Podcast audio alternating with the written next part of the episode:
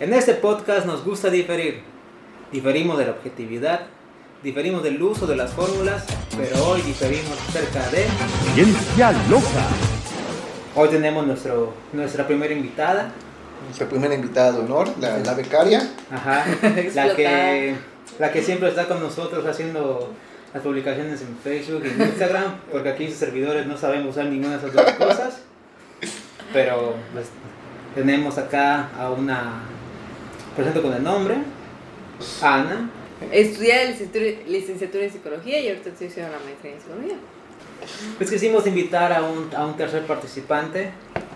Y no solo porque nada más queremos una discusión más, más liviana, sino también porque queremos que esta persona aporte sus conocimientos a un tema que en lo particular me ha generado escosor desde hace mucho tiempo, que es el tema de la poca relevancia que tienen las ciencias sociales a nivel general. A nivel general me refiero en el público general, porque evidentemente los que estudiamos alguna ciencia social o los que estudiamos ciencia en general, pues sí le damos la debida importancia a lo que son las ciencias sociales. Y por lo tanto, ese será el tema de hoy. Empezando con, pues Juan y Ana, sabemos que hoy en día cualquier persona pues tiene medios para que su opinión sea llevada a todos lados. Las redes sociales se han vuelto un semillero, especialmente Facebook y Twitter, se han vuelto un semillero de emprendedores, un semillero de intelectuales. Los antiguos cafés que iniciaban las revoluciones ahora se han convertido en grupos privados de WhatsApp o en grupos públicos de Facebook en los que poco a poco están invadiéndonos estas ideas tan buenas acerca de lo que es la humanidad, lo que es lo social. Y si, y si una persona en algún momento estuvo cansadísima de opinar de los Juegos Olímpicos y de la política, digamos, deportiva de un país, ahora se ha convertido en expertos de Afganistán. Y mañana van a ser expertos en política como ya lo fueron. Y como ya también fueron expertos en pandemias, expertos esto de ¿Qué palabra es? En arqueología hace poco, porque ya todos eran expertos de lo que pasó en la conquista y, y, que si no fue, que si nos liberaron del yugo de los aztecas. Y ya todos son expertos en todo. Hay hasta filósofos de tipo señor sarcasmo en Facebook. Sí. Nada. Pero es chistoso porque, bueno, primero que nada, seamos claros. No todas las personas usan los medios sociales para compartir sus opiniones. Las redes sociales. Las redes sociales, perdón, la, y las redes sociales virtuales. Pero sí es claro de que en las redes sociales encontramos una especie como de clima, si podríamos decirlo, un paisaje de cómo es la opinión pública en nuestro país. Y no solo en nuestro país, porque también intervienen otras personas, ¿no? Y es claro de que todos tienen una opinión de la sociedad todos tienen una opinión sobre esto, lo que es lo social. Pero no todos tienen opiniones certeras. Como dijimos alguna vez, en México, según la encuesta que referimos en, en capítulos anteriores, México, alrededor del 70% de las personas que fueron encuestadas confían poco o confían nada en la ciencia. Y cifras similares también reportaron, de, de, gente, reportaron que también hay como un 70 por allá por ciento con personas que reportaron poco interés y nulo interés en lo que tiene que ver con las ciencias sociales. Es decir, hay una gran mayoría de personas que no tienen interés en esto. ¿Y cómo culparlos? Porque ¿qué estudian las ciencias sociales? Y lo primero que nos preguntan es, cuando estudiamos sociales, ¿de qué vas a trabajar? Cosa que ya hablamos en algún capítulo, en el que se estudia por el aporte que tú puedes dar, bueno, se estudia una profesión por el aporte que tú les puedes, le puedes devolver a la sociedad en forma de conocimiento, en forma de habilidades nuevas. Pero pues evidentemente todo está mal acá y volteado patas arriba, porque enseguida empezamos a buscar precio a nuestras capacidades que podemos aportar. La primera pregunta que se hace con ciencias sociales es ¿de qué vas a trabajar? ¿De qué vas a vivir? Aquí Juan y yo estudiamos de licenciatura en, en antropología social y maestrías en diferentes áreas de las ciencias sociales y Ana actualmente está estudiando pues un posgrado en psicología especializándose con su carrera de, de psicología. Y creímos que era meritorio hablar sobre esto, sobre la poca relevancia de las ciencias sociales, pero hablar un poco de los aportes que han hecho las ciencias sociales.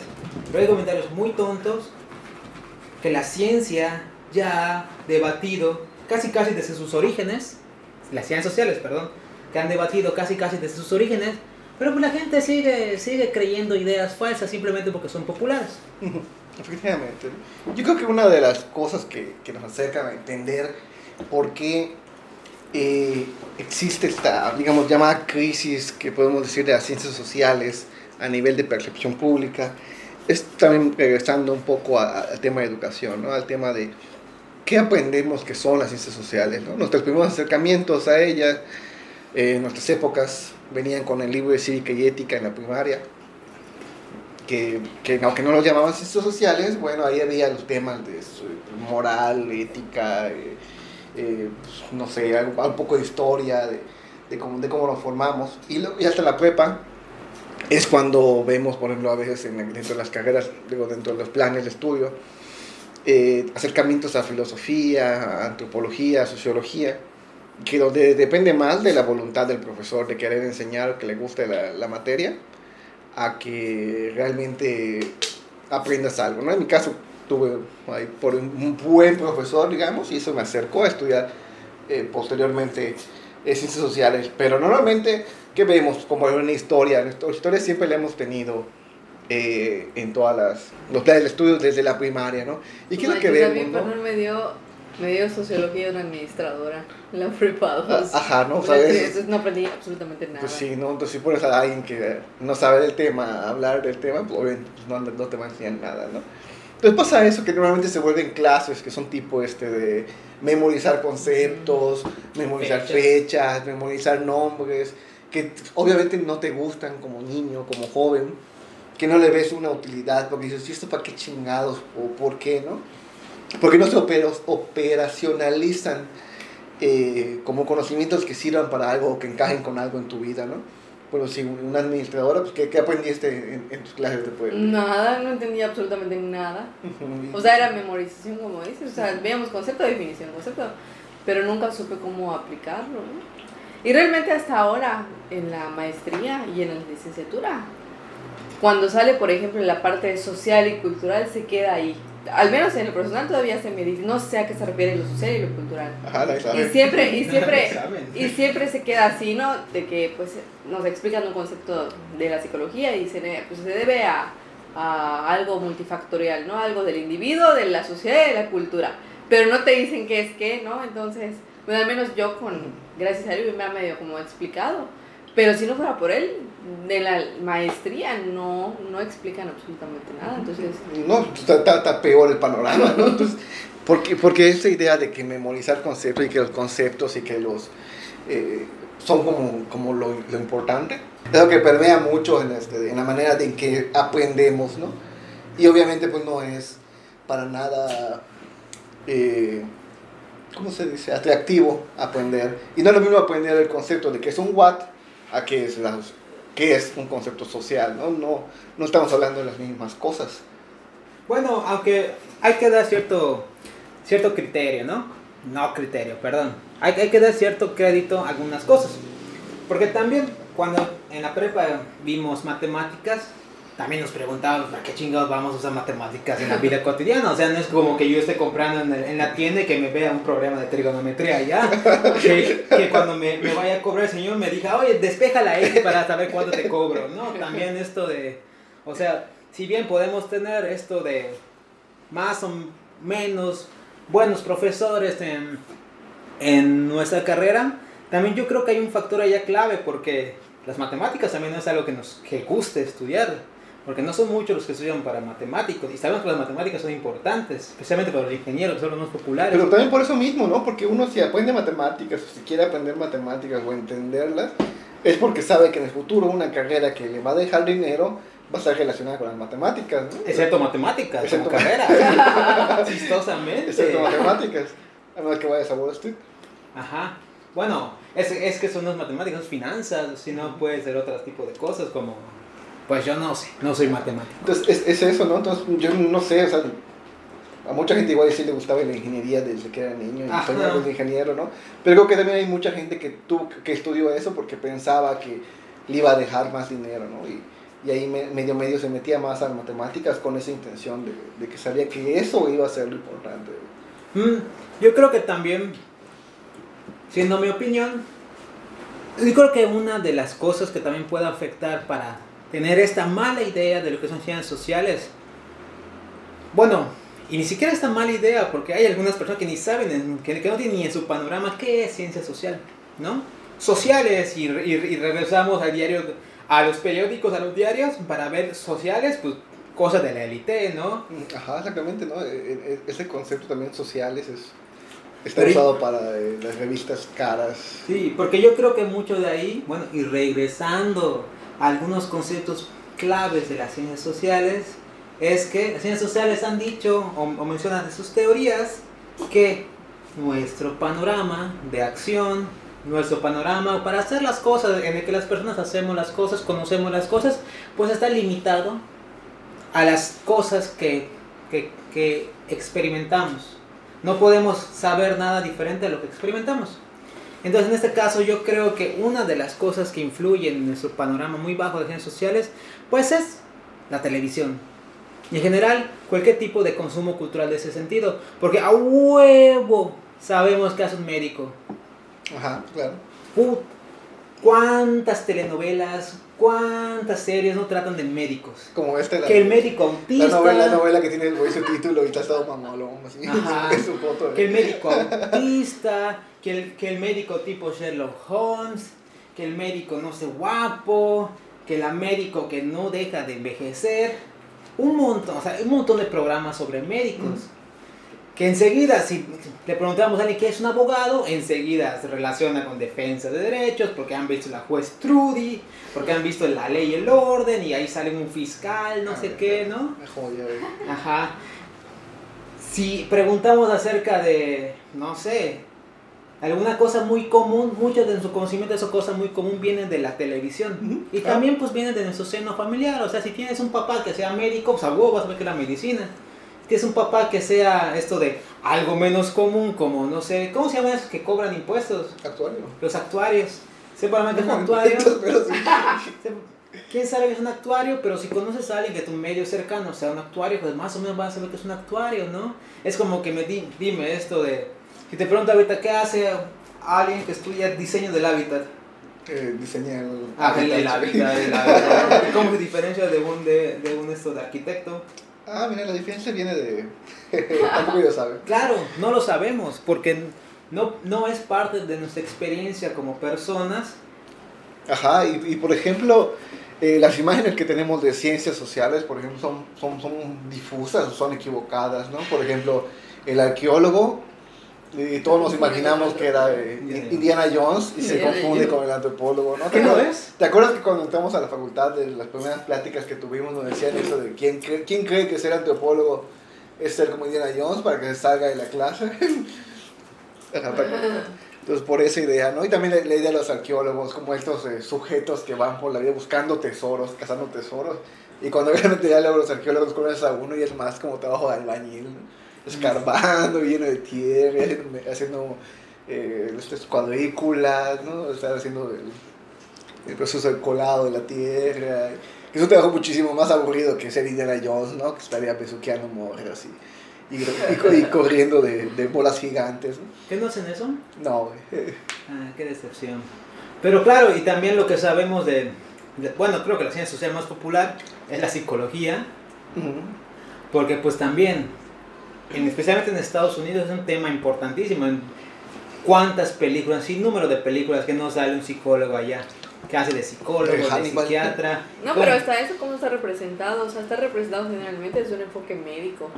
O sea, desde el diván y... No, a veces se muestra, este, como, a- eh, al menos en la tele, que, que a veces medican, o sea, como que hay esa confusión entre la psiquiatría y la, psiqui- y la psicología, pero por el- los medios de comunicación, las películas, que así lo muestran. Entonces a veces la gente va al, al- a consulta y está esperando ver un diván, ¿no? Y, y que le digas o que le recetes algún medicamento. Pero pues no es así. Pues un psicólogo es como Freud, ¿no? Ah, sí. Sentado así con pierna cruzada, apuntando todo. apuntando todo lo que pasa. Y sí, sí, sí apuntan. Pero esa es la imagen que tenemos. Y mucho de, como de la imagen que tenemos de las profesiones, es esto que vemos en la, pues en la televisión en general, en programas, en series. Toda esta especie de cultura masiva que hay.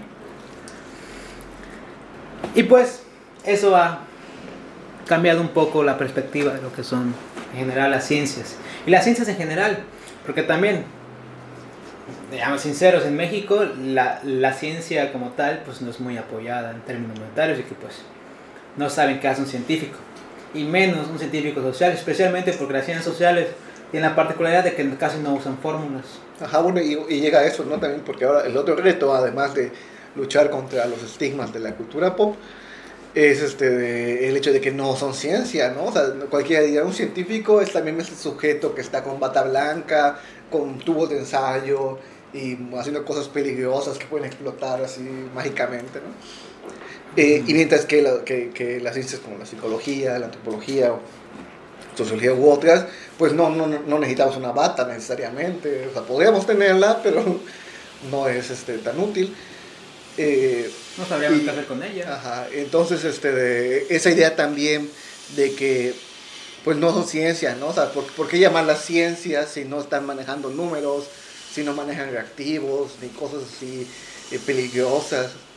Y es que es un error porque también las ciencias sociales usan números, también las ciencias sociales usan matemáticas, también las ciencias sociales pueden hacer cuasi experimentos, experimentos, que no son los experimentos sociales, pero pueden hacer una especie de cuasi experimentos. O sea, sí se pueden hacer estas cosas, pero no es lo usual. Yo veo que la falta de... Pues no de estatus, las ciencias sociales tienen un estatus, pero yo pienso que la falta de reconocimiento que tienen las ciencias sociales actualmente, especialmente en México, traen como consecuencia, al menos la consecuencia más grande, es que pues no puedan ocupar esos especialistas espacios en donde realmente podrían impactar, hacer un cambio. Bueno, entonces el hecho de vivir con esos estigmas, con estos estereotipos de las ciencias, pues lo hacen ver como una cosa que no es útil, que no es factible. Pierden esta categoría y pierden los espacios en los que en los que en los que pueden opinar o, los que- o la credibilidad, ¿no? Para opinar sobre un tema.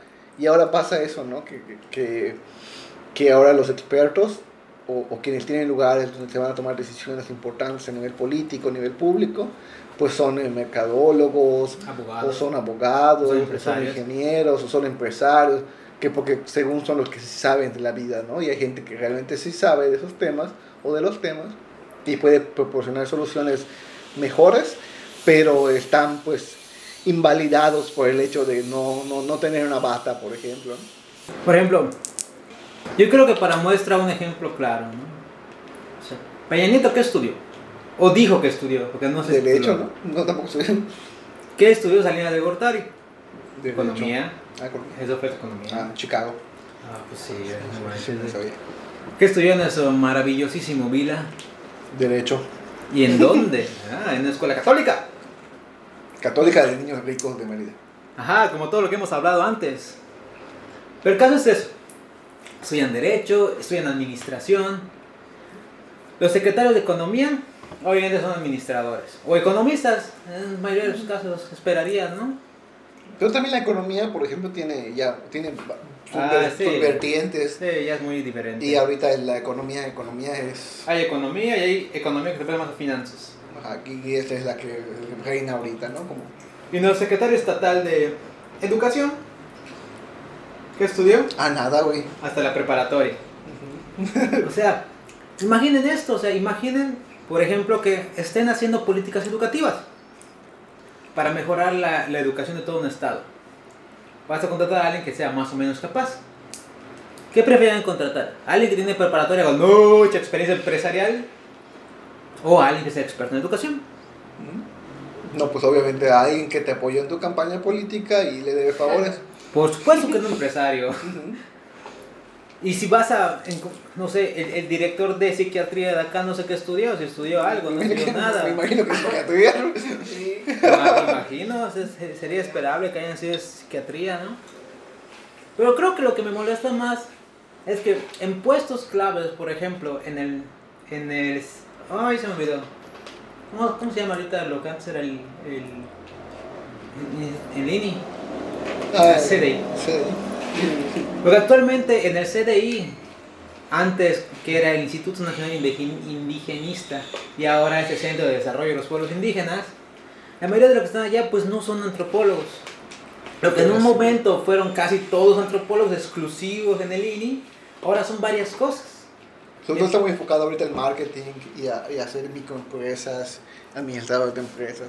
Claro, y después, por eso nos excitan las noticias bien pendejas que salen a veces de eventos pendejos que sucedieron, como por ejemplo que aquí en Yucatán descubrieron un, un, un navío marítimo sumergido en el mar, que era de un barco, pues, pues, que celebraba casi casi la conquista que hubo aquí en Yucatán, y nuestra secretaria de turismo pues quiso pues hacer gala de eso y decir, sí, nuestro pasado, nuestra historia, y hablar de todo eso. Y cuando sabemos los científicos sociales que eso fue claramente invasión, colonización y demás. Cuando se construyó el monumento a Paseo de Montejo, pues ahí construyeron a los grandes conquistadores, que casi casi como, como pasa en la casa de Montejo, en donde que están pisando las cabezas de los mayas. Y eso se ve como algo bueno para nuestra ciudad y que sabemos que eso significa colonización, esclavitud. Y por eso vemos en la calle después un restaurante que se llama La Casta Divina, cuando la Casta Divina fue un grupo de empresarios Es. que es un grupo de empresarios que lo que se dedica es a esclavizar gente. Efectivamente, ¿te acuerdas que hace poco te, te mostré de este desarrollo inmobiliario, retomando también otros temas, donde te vendían que tú puedes hacer tu propia hacienda? O sea, el, el- el- la, La esencia onda. de la onda de, de este desarrollo era que tú te vuelvas un hacendado, ¿no? Claro. enorgulleciéndose de, de eso. ¿Y por qué pasa? Porque vamos a decir que ellos no tenían una mala intención, pero sí ignoraban el hecho de que el, el tiempo de las haciendas no era un tiempo de amor y paz y tranquilidad, ¿no? Por la misma idea de que aprendemos historia de la peor manera. Obviamente la gente que hizo esa madre se le hizo muy buena idea porque sonaba bonito, porque se ve bonito, porque está de moda, pero no pensó realmente que las haciendas eran un espacio de esclavización de la gran mayoría de gente que vivía en Yucatán por unos cuantos, ¿no? Entonces, Claro. algunos comentarios de esa, de ese inmobiliario es si también traía esclavos mayas o si podías llevar unos, ¿no? O sea, porque si es hello, ¿no? Y creo que actualmente la gente a pie pues se pregunta muchas cosas que son válidas, pero que las ciencias sociales ya tienen alguna respuesta. Por ejemplo, es muy obvio que en las redes sociales se ve gente que pues no tiene estudios en sociales, cuando lo primero que comenta es que la persona es pobre porque quiere, ¿no? O cosas similares que vemos de que, ay, es que no le echan ganas, que vemos cosas de que, ay, es que los pobres no deberían estar gastando en alcohol porque son pobres, deberían estar haciendo otras cosas para no ser pobres, que solo basta con tener un poco de capital y puedes transformarte. Y vemos cosas que lo único que hace es decir que la pobreza es una creación individual del individuo, cuando las ciencias sociales desde años, mediados del siglo pasado, ha hecho esfuerzos importantes por estudiar cuál es el origen de la pobreza, ya se tienen respuestas tentativas a de dónde viene la pobreza y cuál sería una forma de contrarrestar la pobreza, que son que distan muchísimo de esa idea que tiene que hay un pensamiento que, que tenemos las personas casi innatamente de que las pobres nacemos con la idea de ser pinches piojos que no ahorran, que no quieren. y que, y que, y que no queremos vivir bien, queremos vivir Ajá. siempre piojos. La miseria, ¿no? Ajá. Ah, claro, eh, claro que hay, eh, si uno uno ve estos problemas a diario va a creer que, que son problemas y o sea que, que- que- que están allá, es, que son esencia de la humanidad, que, que siempre han estado, que siempre van a estar, porque justamente no hay este enfoque desde las ciencias sociales de ver que son problemas que tienen una raíz histórica, son problemas que tienen una raíz en ciertas estructuras sociales, donde, donde ciertamente ya las, donde ciertamente di- diversas disciplinas ya han dicho qué es lo que pasa con la pobreza, ya han dicho cómo se genera, por qué, y no son respuestas de hace dos, tres años, o estamos hablando mínimo del 800, o de- que ya empezaban sus estudios críticos sobre el capitalismo y sobre, y sobre el- el- eh, la economía que se formaba en esos tiempos, y, y por qué siempre había po- pobres, ¿no? O sea, no es una cuestión mágica o mística o esencial de la- del ser humano, sino justamente está en esta, natura, en esta dinámica de, de la sociedad que tenemos actualmente para, para generar estos, estas cosas, ¿no? O sea, son, son las cosas que ahí están, solamente a nadie le interesa ver, porque pues obviamente va a romper un status quo de mucha gente, ¿no? Claro, las ciencias sociales han, bueno, algunas propuestas teóricas de ciencias sociales han dicho que desde los años 50, que desde que el capitalismo cobró esta fuerza como motor a nivel general, pues se comprobó que en el capitalismo la, la desigualdad era algo necesario. Necesitamos poca gente, que es la que mueva, digamos, la economía a través de, de sus inversiones y un chingo de gente empobrecida que trabaje. Eso lo sabemos, unas- son propuestas que hay y, lo- y son propuestas que hay desde los años después de la Gran Depresión. En Estados Unidos cambió eso. Son cosas que ya están. Y estas ideas también muy tontas que vemos en Facebook de comentarios, cada vez que alguna feminista marcha, bueno, cuando las feministas marchan, es que dicen, ay, es que la violencia no soluciona violencia, ver, es que sí, las sí, pintas no son nada, es que eso no sé qué. Güey, no manches, cuando en, en la historia, bueno, como disciplina, en la historia se ha dicho que los movimientos sociales pues, no han sido pacíficos. Han venido encaminados de violencia, de guerra, de represión. Los capitalistas han matado trabajadores cuando hay revueltas sindicales. Güey, no sé en dónde está la mente de las personas que dicen es que no, la violencia no soluciona la violencia, la, la violencia engendra violencia. No, Eso lo han ajá. escuchado de algún gurú. de por Ajá, ahí. más que nada es eso, ¿no? Es la, es la idea como tratar de reafirmar que este status quo, no, no, no, no modifiques lo que yo ya sé, no, no quiero abrirme a pensar otras cosas nuevas, a pesar de que yo no tenga la razón. Claro, y seguramente siguen pensando que los psicólogos nada más tratan locos. Además de las carencias económicas, yo me imagino que uno de los limitantes por que las personas van al psicólogo es porque persiste esa idea de que pues, son locos, nada más va la gente que está loca, ¿no? Yo como no soy loco, pues no voy. Aunque sea un machista golpeador, todo eso, ¿no? Que, que sea deprimido. Sí, porque generalmente se presenta en la parte de los extremos, ¿no? En la parte de, del que está muy deprimido, del que está muy ansioso, entonces eh, la gente cree que es necesario llegar a ese extremo para buscar ayuda, porque pues realmente igual así se presenta en los medios. No, pero también esos coaches que dicen, Mm, si estás triste, solo tienes que dejar de estar Sí, triste. sí. Se acabó. Ajá, Sí, como sí. el, levántate a las 5 de la mañana, corre dos kilómetros y, y desayuna rico, abraza a tu familia. Güey, si estás deprimido, uno sabe María, si ya estuvo, échate un rosario todos los días, listo. Ese debe ser un demonio, ¿no?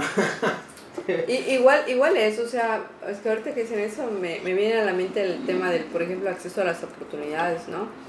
O sea, la salud mental pues también tiene un costo, como toda profesión, entonces a veces la gente pues deja de asistir a ayuda psicológica porque no puede pagarlo, ¿no?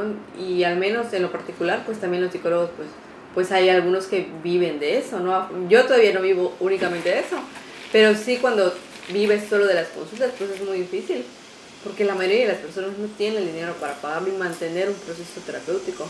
Por eso las intervenciones se pretenden que sean breves, para que la persona tenga como oportunidad para disfrutar de ese servicio. Y vean esto, porque una de las consecuencias de lo bueno de las ciencias sociales es que, bueno, de lo más reciente que hubo, es que actualmente México reconoció que hay enfermedades relacionadas con el trabajo. Es decir, como mencionamos en el capítulo de precariedad, que el trabajo te puede joder, el trabajo te puede chingar a distintos niveles, ya sea porque no te paga, porque no tienes descanso, pero también, entre otras cosas, una fatiga mental, ya sea por esta Por el, idea... el tema, perdón, el tema del burnout, ¿no? Por ejemplo, el tema del burnout para mí es un tema muy conflictivo, pero al, al menos como a mí, como estudiante de psicología, no se me ha presentado como con tanta claridad.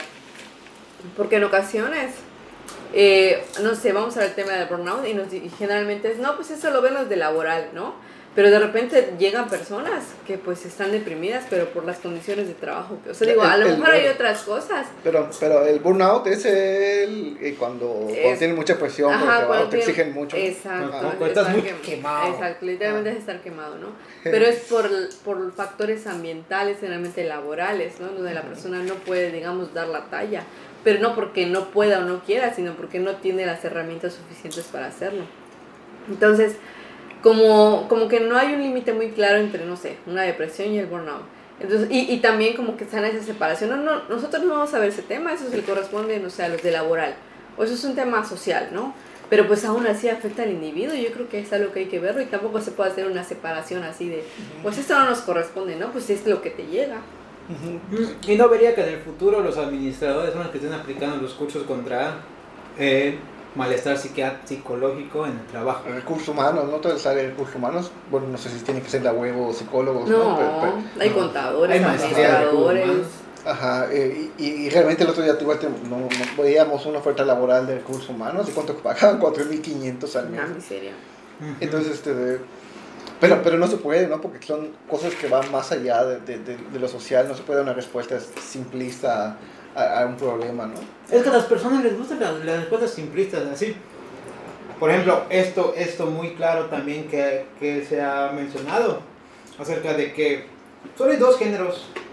A ver, Solo hay dos géneros. ¿Por qué? Porque la biología pues lo dice, ¿no? Y la biología no dice eso. La biología ha descubierto que hay tanto plantas como animales que son ambos, bueno, Ah. no, no ambos géneros, ¿no? Sexo, O sea, ¿no? Por género, de hecho, es... Algo en la- social. En, la biología, no, género en la biología es más bien sobre la especie, no sobre Pues no la, prefer- la preferencia sexual. ajá. El sexo es otra cosa, pero también hay comportamientos eh, que no tienen que ver con la procreación directamente, ¿no? Eh, por ejemplo, delfines que se masturban con, con, las- no, cadáveres. Eh, o, o los pingüinos que luego tienen este de... No importa, ¿no? Pero realmente es- eso nos indica también que muchas cosas son aprendidas. Sí, pero hay una mala concepción acerca de esa idea de, de género. Que hay personas que también lo que la ciencia social ha encontrado es que existe esa idea que se llama ideología.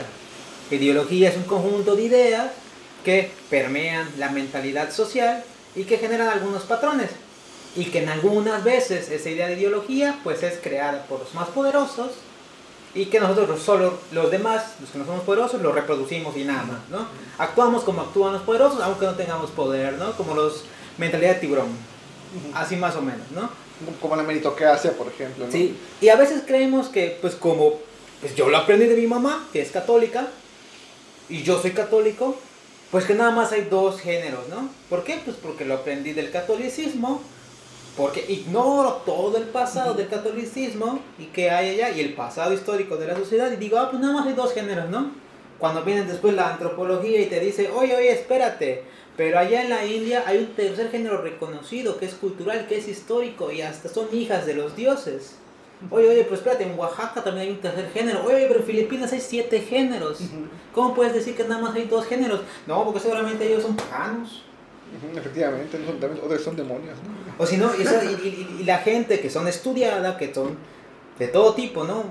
Que son, pues, administradores, pueden ser contadores, pueden ser ingenieros, gente estudiada, pero que dice, ay, no, no, no, la biología nada más dice que hay dos géneros, seguramente es nada más hay dos géneros y lo demás son cosas transitorias que le van a pasar. Cuando ya salga de la pubertad ya se va a dar cuenta de la verdad divina, de que nada más hay dos sexos y por tanto dos géneros. Que no ven que tienen pito, por tanto son hombres. Sí, es sencillo. Así de sencillo. Sí, ¿no? Pensamiento muy lineal. Ajá, y, y, y regresamos, ¿qué, qué ha dicho las ciencias sociales de todo, de todo eso? Desde igual desde el 800, ¿no? Que- Sí, Simón, no Simón de, de Beauvoir, ¿de, No, sí. de qué año es? Cuando, cuando ya hacía la, la idea esta de la mujer que no, no, no nace, sino que se hace, es lo, lo más transgresor que pudo haber sido para darle inicio a, toda- a todo el feminismo moderno. Güey, no mames, y en 1920 esa antropóloga Margaret Mead dijo que pues la que la histeria era algo más cultural que, a- que algo biológico. Pero pues todos nos las pasamos después por abajo porque pues nadie ve historia de ciencias sociales. ¿no? Sí, pues, nadie interesa los aportes que ya han hecho desde hace miles de años los antropólogos, que, que, que, no son tomados en cuenta justamente, ¿no? Entonces creo que estamos llegando como que a darnos cuenta de que todos los pensamientos que, desa- que desafían el status quo, eh, que desafían la norma o lo que es el sentido común, vienen de, la, de las ciencias sociales, ¿no? Vi- Vienen a romper eh, con lo que ya creemos, con lo que damos por sentado, y de ahí también viene que las ignoren, obviamente. Hay grupos muy poderosos de gente que se beneficia de que la gente esté súper explotada en su trabajo y se tenga que aguantar. Hay gente súper poderosa que también se beneficia de que la gente no se preocupe por sí misma, que no piense en el pasado, que no piense eh, en por qué están las cosas como están, sino que simplemente adapte ese orden. Y las ciencias sociales te enseñan que no, que todo es, como se dice, una construcción social Y no tanto porque no exista como tal, decir, no, que no exista la, la materia, sino que la materia no tiene ningún tipo de sentido en nuestras vidas eh, si no tiene una, un, un soporte hecho por seres humanos y de ideas. Nada está completamente definido dentro de nosotros y esa es parte de la riqueza de la naturaleza humana, que somos súper moldeables, que nos podemos adaptar, que no estamos eh, definidos tal por el instinto como algunos animales. Claro, y es que hay ideas que todavía persisten que, pues que uno dice, ¿de dónde las leyeron? ¿De dónde las aprendieron? ¿Cómo es que tienen esta mala idea de la sociedad y de cómo funciona? Por ejemplo, es muy popular, sigue siendo muy popular en cómics, en películas, en otras cosas. Para mencionar lo de... Bueno, hasta Thanos se puso más esto de... Más reformista. Hay personas que siguen creyendo en la teoría de Malthus, que es de 1800. Como hay gente que sigue creyendo en las teorías también de Adam Smith de 1800. Y hay quienes seguimos Adam, creyendo. Era buena onda. güey, Y hay, y hay- ah, y hay- y hay gente que seguimos creyendo a Marx también de 1800. Pero el caso es que esas ideas de Malthus son muy populares porque son muy vendibles a través de las películas y de otro medio. ¿Qué dice la, la ley de Malthus? Algo muy fácil que la gente va a saber enseguida porque hay comentarios así. La población está creciendo de forma exponencial mientras los recursos crecen de forma geométrica. Es decir, hay más población que recursos. Más despacio, cerebrito. Hay más población que recursos. En algún momento el mundo va a quedar sobrepoblado. Porque sabemos cuál es el tope. Entonces ya una vez que sabemos el tope de población a nivel mundial, sabemos cuándo es la sobrepoblación, ¿no? El caso es que en algún momento la gente está sobrepoblada y se va a acabar con los recursos y la contaminación y todo esto y todo esto, ¿no? Y la pregunta es, bueno, ¿quién es esta sobrepoblación? En algún momento también Marx había dicho que la sobrepoblación estaba hecha por los pobres, los que no valen la pena. Y seguramente si ahorita ponemos a Vila a decir, bueno Vila, aquí en Yucatán elimina cualquiera que sea sobrepoblación, bien van a ser los pobres, los homeless, los desempleados. Normalmente esas imágenes, por ejemplo, cuando se habla de sobrepoblación, eh, no sé, no lo he hecho, pero yo creo que si buscas en Google en imágenes sobrepoblación, te van a salir imágenes de sujetos racializados para empezar, sea de gente de Medio Oriente, De eh, países africanos. gente, de países africanos, gente de eh, India, ¿no? O sea, estas imágenes donde todo es sucio, todo es este, malo, porque son Todo está aglomerado. Porque no son blancos, no, Entonces no vemos como, eh, eh, no sé, güey, imágenes de sobrepoblación en Noruega, por ejemplo, güey. Ah, no, no vemos imágenes de, sobre- de sobrepoblación en Estados Unidos, en Black Friday, por ejemplo, ¿no? Ah, pues no, güey. Eh, ve- vemos imágenes de, de, de- de esto, ¿no? Claro, y es que no es que haya escasez de recursos, lo que pasa es que están mal distribuidos los recursos. Porque para decir vez, en Estados Unidos sobra la comida, se echa a perder la comida. Estas grandes franquicias de hamburguesas, todo eso, o tienen que botar la comida o regalarla o darla para beneficencia u otras cosas, porque sobra la comida, todos los días sobran un montón de pizzas, un montón de hamburguesas, un montón de pasta. En Francia ya se está poniendo disposiciones para que las personas lleven su comida a su casa. Porque ahí en Francia está la costumbre de que no gastan su comida y no se la ponen para llevar, porque no, o sea, y se prefiere botar. Hay gente que nada más come un tercio de su plato y tira la comida. Comida que puede ser mandada a personas que viven en esos países empobrecidos donde no hay comida. ¿Por qué? Porque sus gobiernos son una mierda. Para comer, ¿no? El chiste no es que falte la comida, falten los recursos, sino que evidentemente están desigualmente Distribuido. distribuido. Lo mismo pasa con la contaminación. Cuando pones sobrepoblación, enseguida se muestra contaminación, sequías, smog. La pregunta es, ¿todos producimos la misma cantidad de contaminación en este mundo? ¿Acaso mi botella que tiro en la calle va a impactar negativamente tanto igual como una gran fábrica de estaño que está generando miles de cosas? ¿Acaso si yo esto de dejo correr mi agua cuando me estoy bañando, un minuto más voy a contaminar tanto como esta mega granja porcícola de Quequén que está contaminando todo el manto acuífero de Yucatán. Pues uno liberal diría, huevo que sí, porque las pequeñas acciones importan igual. Tanto para bien como para mal, ¿no? Ajá. En esa idea también de piensa local, cuando actúa local, piensa global. Pero, ajá, ¿no? No, eh, Vemos que obviamente es un problema de distribución. O sea, no, no, no, no veo una lógica entre un mundo que cada vez tiene más problemas para solucionar una crisis sanitaria que lleva dos años y dos billonarios yendo al espacio nada más a tomarse una foto. O sea, es inimaginable. Es- ¿Cuán- es- cuán- esa brecha de, de- de millones que mueren en una guerra contra un grupo extremista en Medio Oriente o gente que muere simplemente porque no puede respirar y dos pendejos que se están yendo al espacio a tomarse una foto. O sea, ¿Cuánta contaminación causó que dos pendejos se fueran al espacio? a tomarse una foto porque no hicieron nada, no es como que han hecho un avance científico que va a, a traer algo bueno, no, fueron a tomarse una foto, subirla a Facebook y volver, ¿no? Entonces, Ah. toda, toda esa marca de carbono es increíble que la estemos pagando cuando, cuando hay miles de cosas más urgentes, ¿no? Pero, pero como dices, ¿no? Dentro de, para un liberal decir que todo está bien porque él aspira en algún momento a hacer lo mismo, pero no sabe que jamás va a poder hacer eso. Y, y acá el meollo es que justamente todo eso ya está visto de ciencias sociales. Eh, Levin ya hablaba de, de- de- Del de- imperialismo. de- del imperialismo y lo que iba a suceder con los monopolios en el capitalismo y cosas que pasaron como si fuera Nostradamus.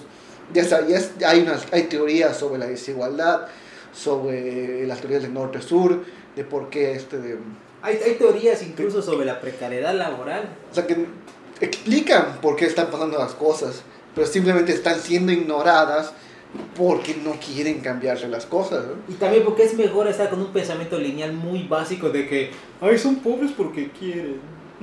efectivamente a, a darse cuenta de que son pobres porque están siendo empobrecidos.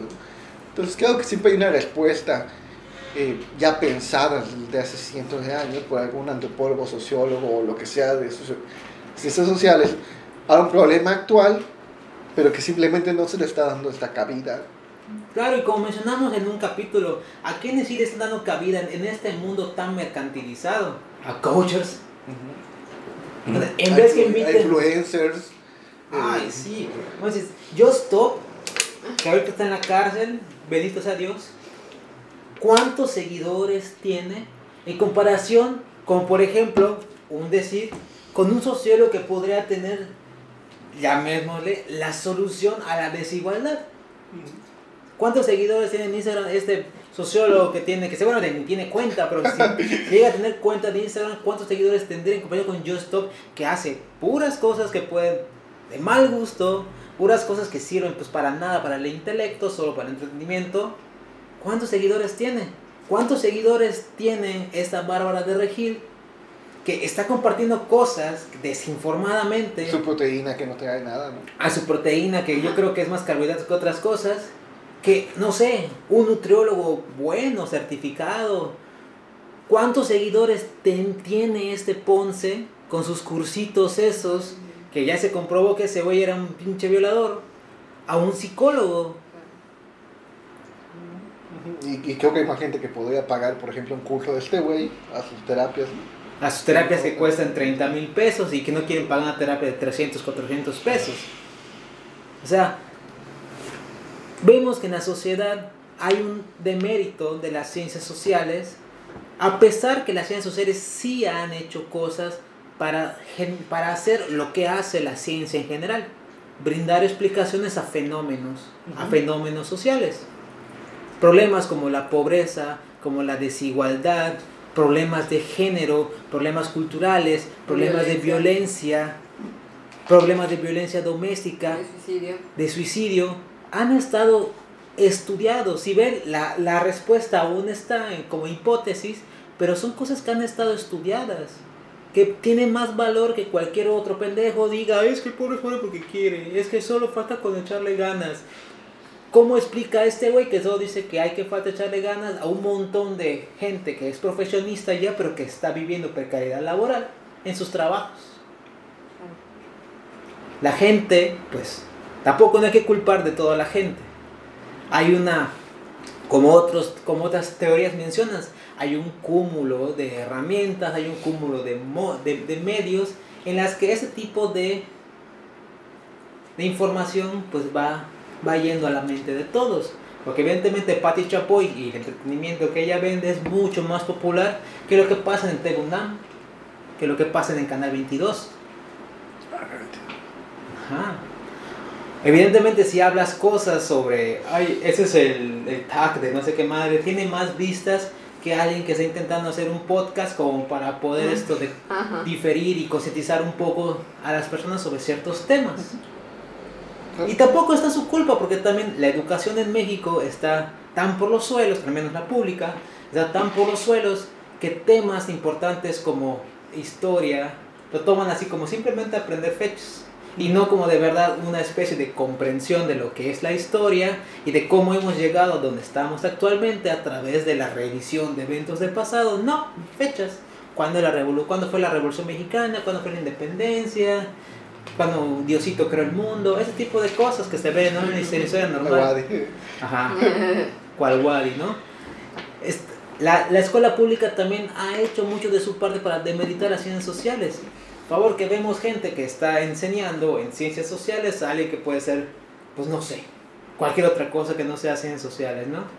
Incluso ustedes lo pueden ver cuando buscan en la bolsa de, trabajo y ponen allá, requerimos gente para sociales y no sé, piden hasta un administrador porque pues tiene algo que ver, ¿no? Que trata con el ser humano. Que había- habían puesto de, de en INEGI para hacer este. ¿Cómo se llama este de.? ¿Enlace? eh, no, ah, era un era un enlace- enlace operativo, pero era para hacer los instrumentos de investigación de, de las preguntas y los perfiles que aceptaba el sistema solo eran ingenieros y abogados. Ah. Y sí, a la verga, qué pedo. Y, y ya te trabas completamente como, como antropólogo porque no tiene, no cumple ese requisito ¿no? para hacer un puesto que está definitivamente diseñado para ti. Pero Juan, sabes que los ingenieros es, es ser humano perfecto. Ajá, claro. Solo le falta ser nazis para ser mosarios perfectos. Ah, sí, básicamente, ¿no? Porque si pueden explicar cómo funciona un motor de un automóvil, pueden explicar la realidad social. Ajá, porque básicamente son analogías. Ajá, ajá. Bueno, un ingeniero civil es aparte, ¿no? Pero un ingeniero, ¿no? Sabe más que un matemático incluso o que un físico, porque pues sabe cómo funcionan aquí los edificios. O sea, solo se inunda luego el paso deprimido.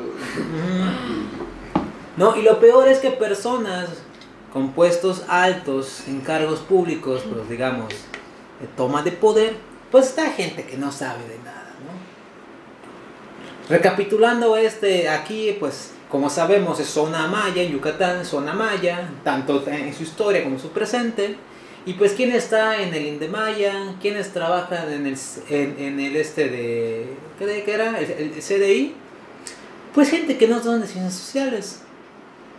Y aquí con perdón a la invitada, pero después creen que lo único ciencias sociales que existe es psicología, entonces para problemas sociales, psicólogos. Para problemas culturales, psicólogos. Para cosas de desigualdad, psicólogos. En algún momento yo, yo estuve apoyando a una fundación en la que pues tú te preguntabas a huevo, aquí está lleno de psicólogos y de antropólogos, de administradores, contadores. Ese tipo de cosas, ¿no? Últimamente empezaron a contratar psicólogos para algunas cosas educativas, pero así, ¿no? Entonces uno se pregunta, bueno, si las ciencias sociales y sus estudiantes pues ya tienen algún tipo de respuesta a las cosas que nos hemos preguntado como sociedad, ¿por qué siguen estando en un estatus tan, tan deplorable?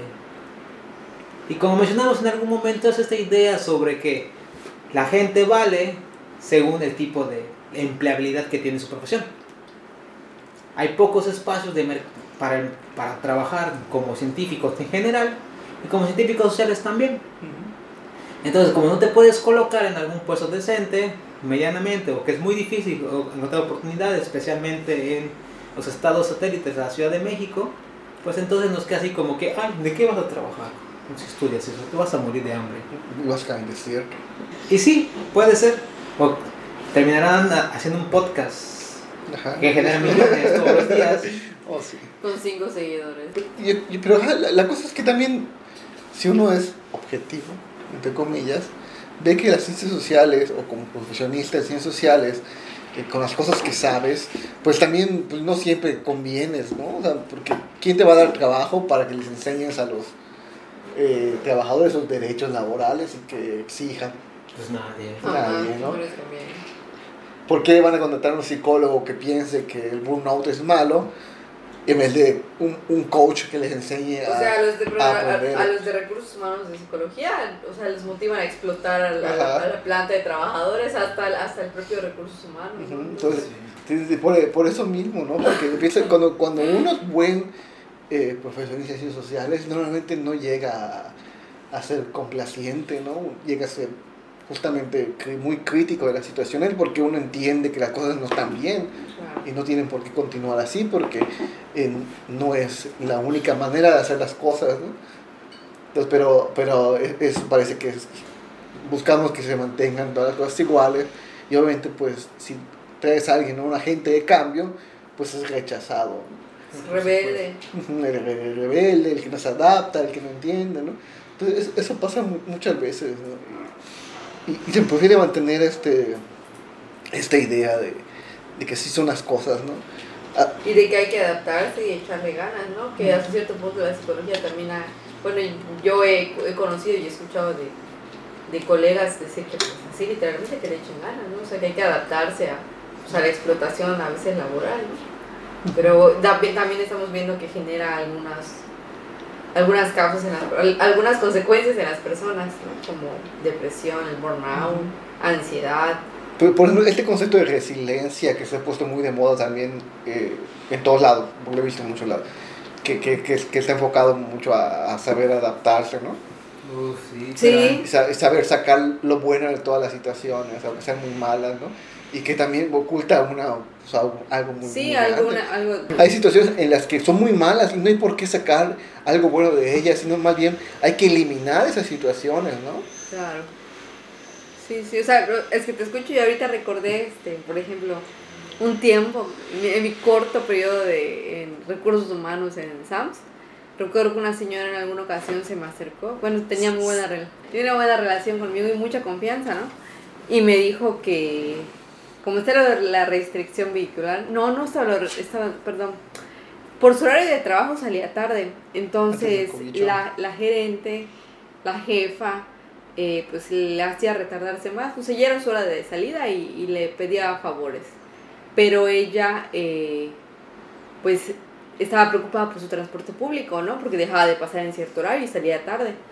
Entonces me dijo que, que pues en, la, en una ocasión creo que no alcanzó el transporte, ¿no? Entonces yo pues, pues le comenté que, que a la próxima le, le, le diga a la gerente, ¿no? Pero vi su miedo de decirle, de, de decirle esto porque pues iba a quedar mal y no se iba a adaptar al, no se iba a poner la camiseta de la empresa, ¿no? Y pues al final igual como recursos humanos, pues igual la gerente también es tu jefa, ¿no? Entonces tampoco es que puedas, no puedas hacer, no puedes hacer mucho realmente, ¿no? Porque pues si no, pues pueden sacar a las dos, o sea, no, no, no puedo opinar porque quedaba como la, como la mala, como la rebelde y como que la que no está cumpliendo su trabajo de no hacer que los empleados se pongan la camiseta.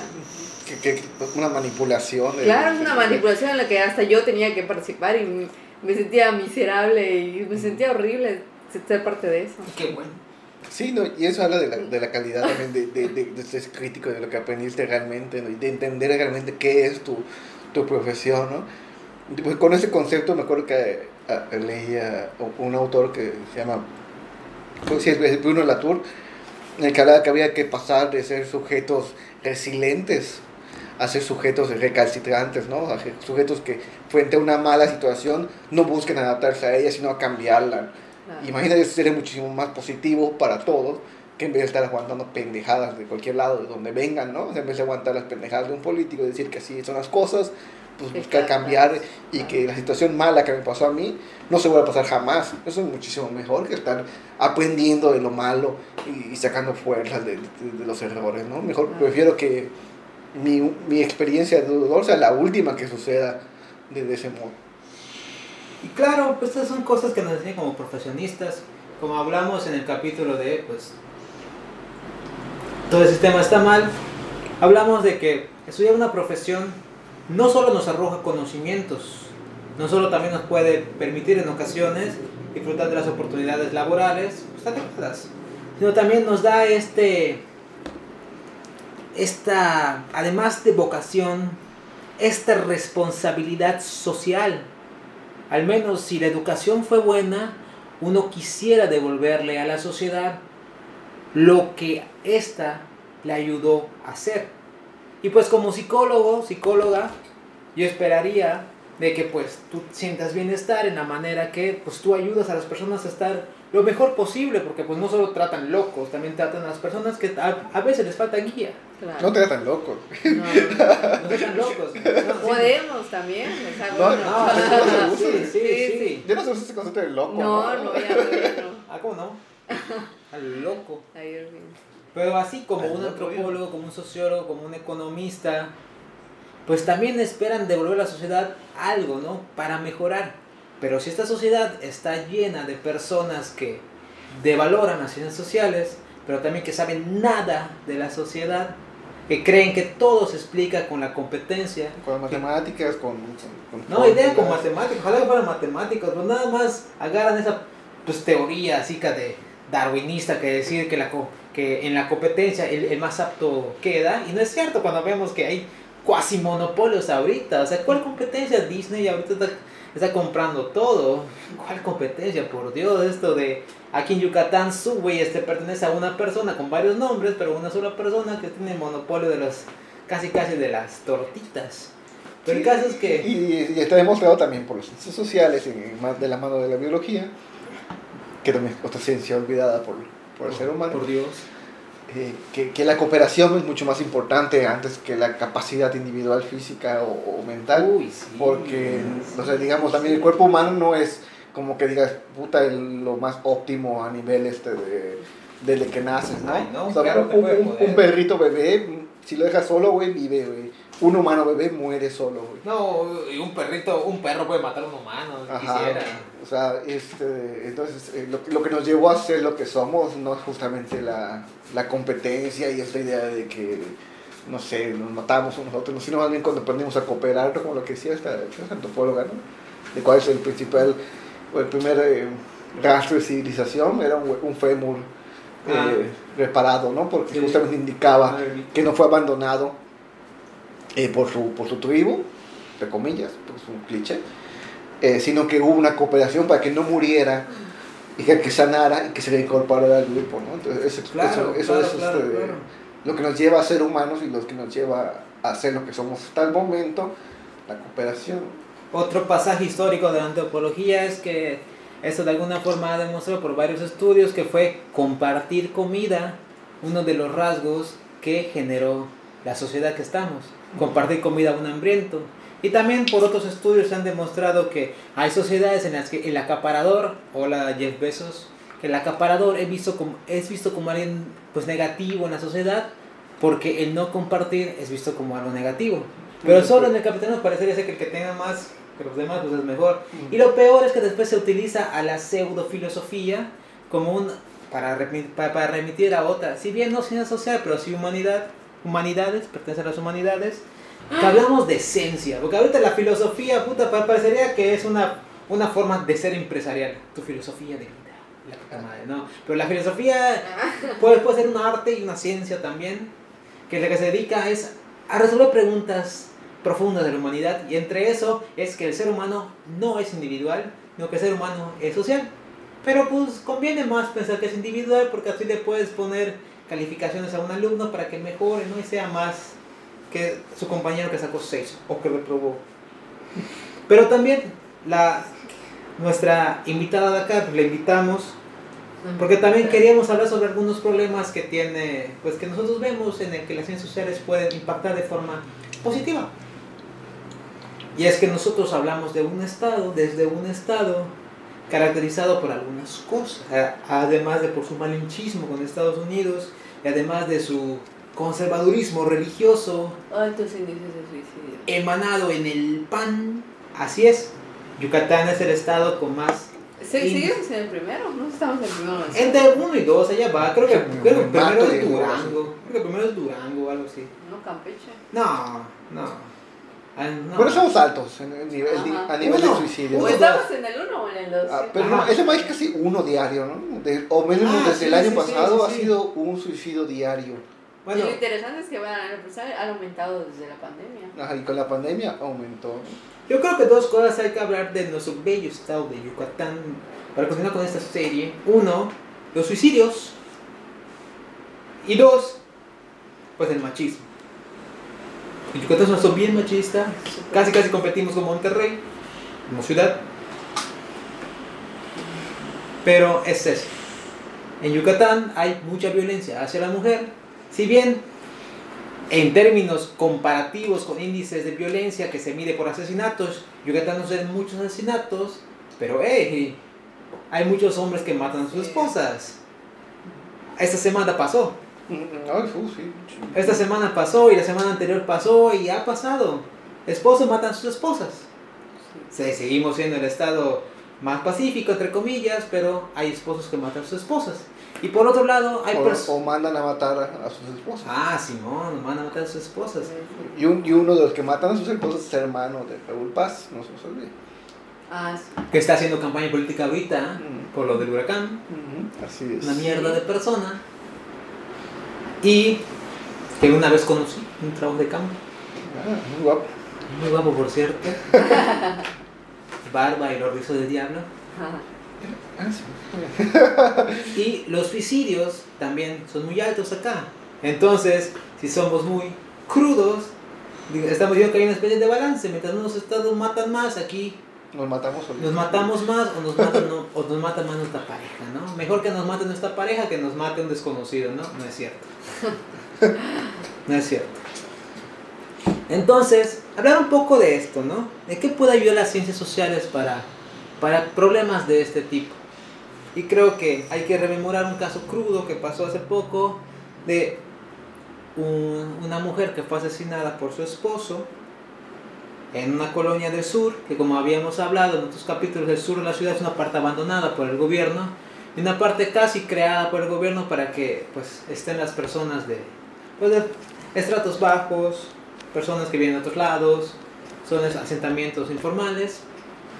Entonces, un hombre durante mucho tiempo había amenazado a su esposa, la golpeaba, ella estaba harta de que la golpearan, pero la golpeaba, la golpeaba y en una ocasión ella llamó al, al- a la policía. Cuando se enteró este que había hablado la policía, él le puso un cuchillo en su, en su garganta. Estaba amenazando que le iba a cortar el cuello si gritaba, si hacía cualquier ruido, para que los policías entraran a su casa. Los policías se fueron y ella se salvó. Pero, Pero después la mató. Y él confesó que la había matado. Y la pregunta, bueno, el comentario que más puedo imaginar que puede decir alguien que está, pues, digamos, vacío del coco, es decir, ¿es culpa de la mujer? ¿por qué Tonta. La mujer es tonta, le pasó esto. Porque si yo fuera sido ella, me voy. Me llama mucho la atención cuántos casos de violencia llegan. O sea, creo que no, no sería como un caso aislado, sino que es algo muy común que se ve, pero que ¿Cómo? también Renan persiste, Barrera no tiene razón de que los casos aislados pasan. pero persiste una concepción pues sobre el amor romántico, ¿no? También y sobre pues ajá, el amor romántico y el amor que debe ser eterno y que el sacrificio que debe hacer la mujer, o sea, como que esta concepción machista que hay en la pues en la sociedad yucateca que, que no viene, pues, como digo, no es un caso aislado, no es, en lo, en lo personal no me ha tocado solo una paciente con, con estas ideas que la culpa, pues, no es de ella, de, de algún lado lo aprendió, pero es interesante ver cómo se repite todo esto en más de una persona. Entonces, si se repite, entonces porque... Pues yo creo que, que no es individual, ¿no? O sea, hasta está pasando algo más. Está, en- está en la esencia de la mujer esto de estar siempre dominada por el hombre. ¿no? Porque a veces eso dirían los hombres. O Sí. sea, la mujer pertenece al espacio privado. Ajá, El hombre es el que debe zarandearla con el cinturón. Sí, mucho, justamente hasta antes de, de la invención del concepto de feminicidio, todo se trataba como violencia doméstica y era fácilmente ignorado por los policías porque decían que las cosas que pasan en la casa se arreglan en la casa. Claro, y perdón, igual, o sea, es, es que viene normalizado, ¿no? O sea, las mujeres llegan pensando que así es una relación, porque pues así lo vivieron con su mamá, con su abuelita, con sus vecinas. Católicas. O sea, vi, o sea, es una conducta que aprenden de otros lados, entonces para ellas pues es normal que la traten así. Entonces, pues desde ahí es como trabajar desde pues desde esas concepciones que han aprendido que pues no son correctas. Pero Ana, si uno está triste, si uno está mal, ¿por qué no solo deja de estar triste y estar mal? ¿Por qué si está sufriendo violencia, por qué no dice basta? ¡Basta! Mira los ojos y dile, no me mates. Ese cuchillo que está en mi cuello, quítamelo. Quítamelo. ¿Cuál es la política pública que se, que se aplica sobre este problema? No sé cuál es. Ninguna, es es el pedo, ¿no? Entonces, si vemos que, es, bueno, que, que como dices, un análisis sencillo, pequeño, rápido, nos muestra que hay una causa social de larga data, pues requeriría un programa. Digo, yo no soy experta en violencia, lo sé, pero, pero, pero, pero, pues, pero sé que como psicóloga clínica no me Bueno. basta únicamente con mi concepción, Bueno. necesito más herramientas. Bueno, aquí saber. nadie somos expertos en nada, pero imagínate con esta poca expertise que sabemos, nos damos cuenta de las pendejadas que a veces se dicen en el colectivo. Claro, entonces, entonces digo, ¿qué, qué, qué guía la, la dinámica de política pública? Acciones individuales centradas en atender un problema muy puntual, eh, atender a las víctimas, y no hay ninguna política eh, holística que realmente se esté aplicando porque simplemente no les interesa, ¿no? O porque simplemente no, no, no, no alcanzan a ver esa cosa tan sencilla que parece para, nos, para nosotros, porque simplemente no se acercan a un tipo de, digamos, ni alguien experto, ¿no? Alguien que sepa más o menos de, lo que de lo que pasa con el problema. ¿no? Claro, y, y si no me equivoco, por ejemplo, en el tema de la violencia, pues sé que participan, al menos como con las políticas públicas, pues sé que participan psicólogos, psiquiatras, o sea, trabajadores sociales, pero en lo personal nunca he oído de algún como sociólogo o antropólogo, ¿no? Y lo mismo con el tema del suicidio. O sea, porque creo que he tenido más acercamiento a ese tema. O sea, sé que participan principalmente psiquiatras, psicólogos, que digo, también reconozco su trabajo, pero no se queda ahí, porque pues los tratamientos de ellos son individuales no he escuchado de algún miembro que sea sociólogo, ¿no? Que, que porque, o sea, no, no puede ser que sea, o sea, no hay un caso de suicidio, o sea, son varios casos que han habido.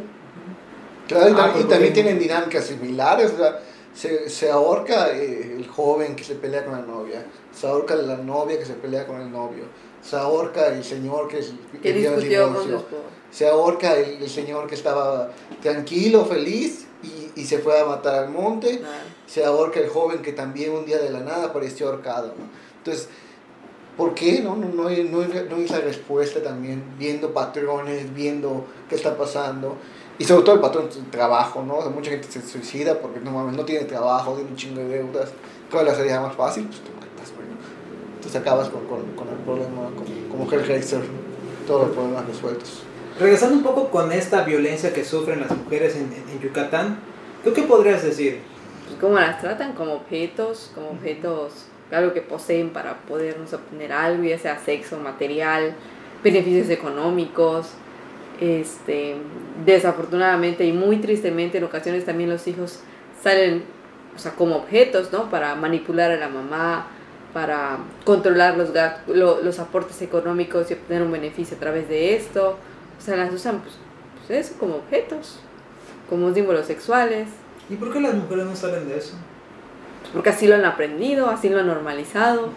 Sí, vol- volvemos a las dinámicas ya de larga data, de historia, dinámicas de, que, nos conectan a otros relatos, ¿no? Sobre los cuales no tenemos conocimiento, ¿no? Y para cualquier persona es fácil juzgar desde fuera, como si fuera una experiencia individual, no fuera un proceso, ¿no? Más, más que socio- sociocultural, que sepa lo que sea que significa eso, ¿no? Entonces, porque hacer un, un, una- un- un- un- buscar una solución es y justamente trabajar sobre procesos, procesos socioculturales de amplios, vean, no, no solamente sobre, sobre eso, y, e implicará miles de cambios que a mucha gente no le van a gustar, ¿no? como a que la gente que llora porque cancelan a Pepe Le Pew, o porque, no sé, quitan, porque dejan de sexualizar a Lola Bonnie, ¿no? Entonces, eh, es- ese tipo de cambios mínimos también eh, están conectados a un, a un metarrelato de, de cosas que se pueden hacer y que significarían más que, que poner un teléfono de, de ayuda eh, para cuando te estén matando llames a- al ayuntamiento y no te contesten porque trabajan de 9 a 4. ¿no? Porque si no tienes evidencia de que te golpearon, no, Ah. no te creen, ¿no? Entonces, Sí, ¿no? Ah, pero ¿cómo demuestras que, que, te, que te golpeó tu esposo y no que caíste en su puño? Sí. Entonces, todo, todo eso viene de larga data, de larga. Cosas que, que, que se olvidan, porque Sí. olvidamos que vivimos en un tiempo, somos hijos del tiempo, nada más. Eh, eh, uno de los libros que leí hace poquito, es un bestseller, pero no lo había leído, es Fahrenheit 451, de Ray Bradbury, que, que, que es, nos muestra un futuro distópico, un futuro en el que no es todo miel sobre hojuelas, y muestra esta sociedad que está completamente desconectada de lo que es, son ellos, ¿no? Hay, hay, no, no doy spoilers sobre la historia, pero justamente muestran cómo la gente no sabe ni siquiera cómo llegó, lo ponen también en un extremo, también a lo mejor eh, más caricaturesco, pero la propia gente del libro no sabe cómo llegó a vivir en esa ciudad, no sabe ni siquiera dónde conoció a su esposa, porque no existe o está prohibido eh, todo lo que es el conocimiento sobre el ser humano y las personas. Llega a este punto total de desconexión, donde lo único que importa es vivir, eh, medio trabajar y también este, la parte de los placeres eh, próximos, como, no sé, entretenimiento tipo youtubers. Y, por otro lado también te muestra ¿no? esta idea de que esa gente vive en extremo triste, deprimida y necesita de pastillas para poder dormir. Eh, y, en esta deshumanización, simplemente una sociedad deshumanizada que no sabe ni siquiera qué, qué, está pasando con ellos, e incluso al final. Y, y cuando nos alejamos de las ciencias sociales, cuando nos alejamos de pensar que somos justamente eso es lo que somos, seres humanos viviendo en una sociedad, nos deshumanizamos y nos tratamos de convertir a tipos como si fuéramos máquinas o, o peor que máquinas. Eh, para evitar cuestionarnos esas cosas que pueden ser incómodas. Creo que una de las grandes enseñanzas que, que dijiste ahorita, Juan, es que algo que ha concluido las ciencias sociales en general, tanto la sociología, la antropología y ciencias sociales, es que el ser humano es un, es un ser social. Es decir, que necesita de la comunidad para sobrevivir. Comunidad próxima, comunidad lejana, o en general de la sociedad. De este ente que se llama sociedad. Y cuando hablas de esa deshumanización de las personas, estás hablando de una individualización del ser social. El ser humano deja de ser humano cuando se individualiza de los demás. Y entonces yo creo que una de las grandes ventajas que tiene la ciencia social es recordarnos siempre que nosotros como seres humanos somos humanos en la medida que compartimos un mundo con los demás. Y cualquier forma, cualquier medida, cualquier acción que dañe, que tergiverse esta necesidad social de los otros, nos lleva un poco más a ser deshumanos. Sí, ya está, o sea, por ejemplo, desde la psicología, desde los trastornos o algún padecimiento, pues es la reacción que tiene el individuo ante el contexto en el que está, ambiental, social. Entonces creo que es importante siempre respetar esta parte para comprender al ser humano lo mejor posible. Y saber cómo intervenir y qué nos corresponde, qué nos corresponde. Ya hasta dónde llegan nuestros límites. Que pues cualquier cosa que nos, que nos dé atisbos de una individualización, yo creo que es una cosa que va, si lo puedo llamar así, contra natura de lo que es el ser humano. Cada, cada vez que intentamos luchar o intentamos competir individualmente contra los otros, estamos dejando de, de ser poco a poco humanos. Cuando alguien puede ir al espacio a costa de todos los demás, dejamos de ser un poco más seres humanos. O cuando alguien pues se quita la vida, o cuando amenaza la vida de otra persona, pues dejamos de ser un poco más humanos. Yo creo que la gran enseñanza de las ciencias sociales pues es esa, ¿no? Recordarnos qué nos hace ser humanos y evitar cualquier cosa que nos aleja de la humanidad. Yo creo que podremos terminar con eso y pues bye. We live in a society where honor is a distant memory. Isn't that right? Batman.